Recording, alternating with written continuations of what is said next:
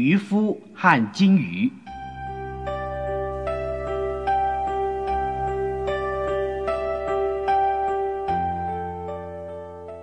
从前，在蔚蓝海边有一间小破屋，住着一对老公公和老婆婆，他们以捕鱼为生。有一天，老公公整天都没捕到鱼，就在太阳要下山的时候，他竟然网到一条金色的鱼。这条金色的鱼还会开口说话呢。老先生，求求你放了我，你要什么都可以。老公公吓得把金鱼放了，还好心的对他说：“你什么都不用给我，安心的回到海里去吧。”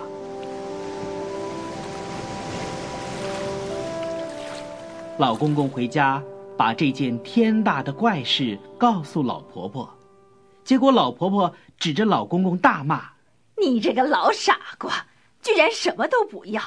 我们的那个旧木盆已经破得不像话了。”你至少可以向他要个新木盆呢。于是老公公就回到海边去呼唤金鱼。金鱼听到了之后，向老公公游了过来。老先生，有什么事吗？于老爷，行行好，我那个老太婆啊，叫我跟你要一只新木盆，我们的那只已经破旧不堪了。老公公，你安心的回去吧。你们马上就会有个新木盆了。当老公公回到家的时候，家里果然有个新木盆，可是老婆婆骂得更凶了：“哎呦，你这个老傻瓜呀！你就只要一只新木盆嘛，那能值多少钱呢？快去向金鱼要一栋木屋。”老公公回到海边去找金鱼，这个时候。海上变暗了，还起了小波浪。金鱼游了过来。怎么了，老公公？有什么事情吗？于老爷，行行好，我那个老太婆，呃，她还想要一栋木屋呢。当老公公回到家的时候，泥屋已经变成一栋全新的漂亮木屋了。老婆婆坐在花园里，更严厉的骂着老公公：“你真笨！”呐，只要了栋小木屋，滚回去！我不要做贫贱的农妇，我要当贵妇。老公公又去找金鱼，这个时候，大海波浪汹涌，金鱼又游了过来。怎么啦，老公公？于老爷，行行好，我那个老太婆又生气了，这一次她要做贵妇。金鱼又要老公公放心回去。老公公回去后，发现他的家已经变成一栋华厦。老婆婆穿金戴银，成群的仆人伺候着她，而且她还揪着仆人头发打他们。尊贵的夫人，你现在应该满足了吧？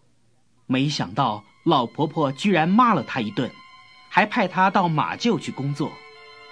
两个礼拜之后，老婆婆又叫老公公去找金鱼。这回她想做全能的女皇，老公公吓了一跳：“你疯了！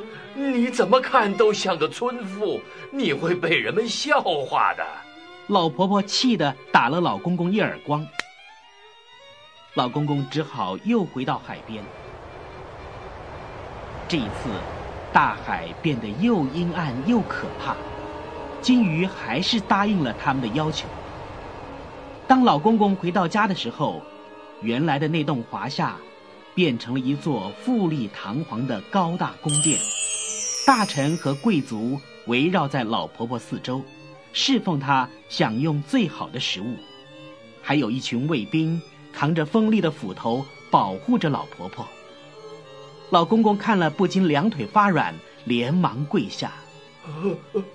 威严的女皇啊，现在你应该可以满足了吧？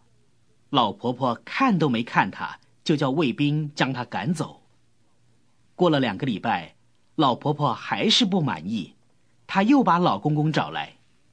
我要你再去找金鱼，这一次啊，我想要变成统治所有大海的女王，这样的话，金鱼就必须永远听我的命令了。老公公怎么敢违抗他的命令呢？只好又回到海边去找金鱼。这个时候，海上刮起黑色的暴风，巨浪翻腾。金鱼听完老公公的话，一句话也没有说。转身游进了海里。老公公在海边等了好久好久，只好回去。结果，他看见老婆婆变回原来的样子，坐在他们原来的小泥屋前，面前还是摆着那只破木盆。